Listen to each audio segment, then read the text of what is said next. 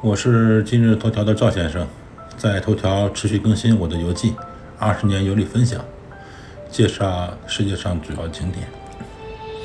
这是我的第二百三十一篇游记啊，终于写到亚洲了，这是重头戏啊，估计亚洲的游记会有些几千篇。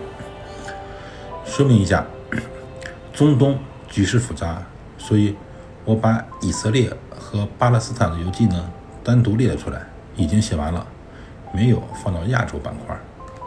啊，所以说下面这几个链接呢，分别是巴勒斯坦和以色列的游记。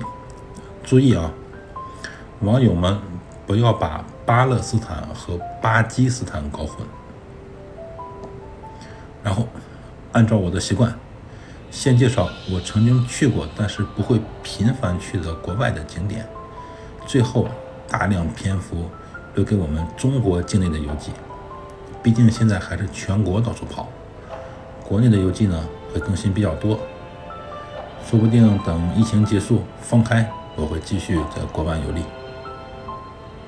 亚洲国家中，我最熟悉的当属巴基斯坦。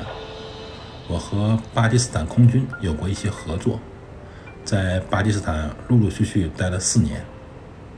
其余国家呢，基本上带着家人去度假，或者有一些生意需要谈，顺便呢背着包逛一逛，感情并不是特别的深。我亚洲的游记呢，会按照以下的顺序展开，它们分别是巴基斯坦、日本、新加坡、韩国、泰国、缅甸。